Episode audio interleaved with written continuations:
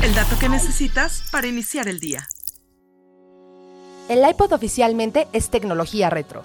¿Te acuerdas del iPod, el moderno reproductor de MP3 que fue la sensación en los 2000s?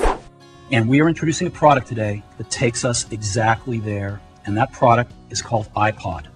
Desde 2022, Apple descontinuó oficialmente la línea de iPod y hoy ya es considerada tecnología retro. Sí, así como los millennials consideraban el acetato algo de viejos, hoy el iPod es su equivalente para la generación Z.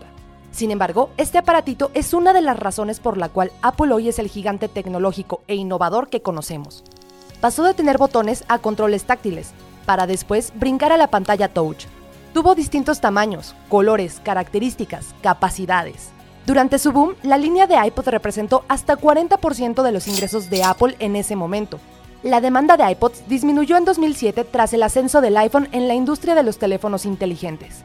A un año del final de su producción, distintas generaciones del aparato son vendidas en Internet. Los modelos que vendía el sitio web de Urban Outfitters se agotaron. Los iPods de quinta generación se vendieron en 349 dólares. Hace 15 años, su precio de venta al público era de 249. El iPod mini de primera generación también se vendió en el sitio por 199 dólares. Este mismo modelo, totalmente nuevo, se ofrece en eBay por casi 4 mil dólares los modelos fueron descritos como una auténtica pieza de tecnología retro. Sin embargo, hay usuarios que señalan que los iPods hoy son tecnología obsoleta y sobrevalorada. En un futuro con streaming y distintas maneras de consumir música, así lo parece, pero hace 20 años iniciaban una revolución tecnológica.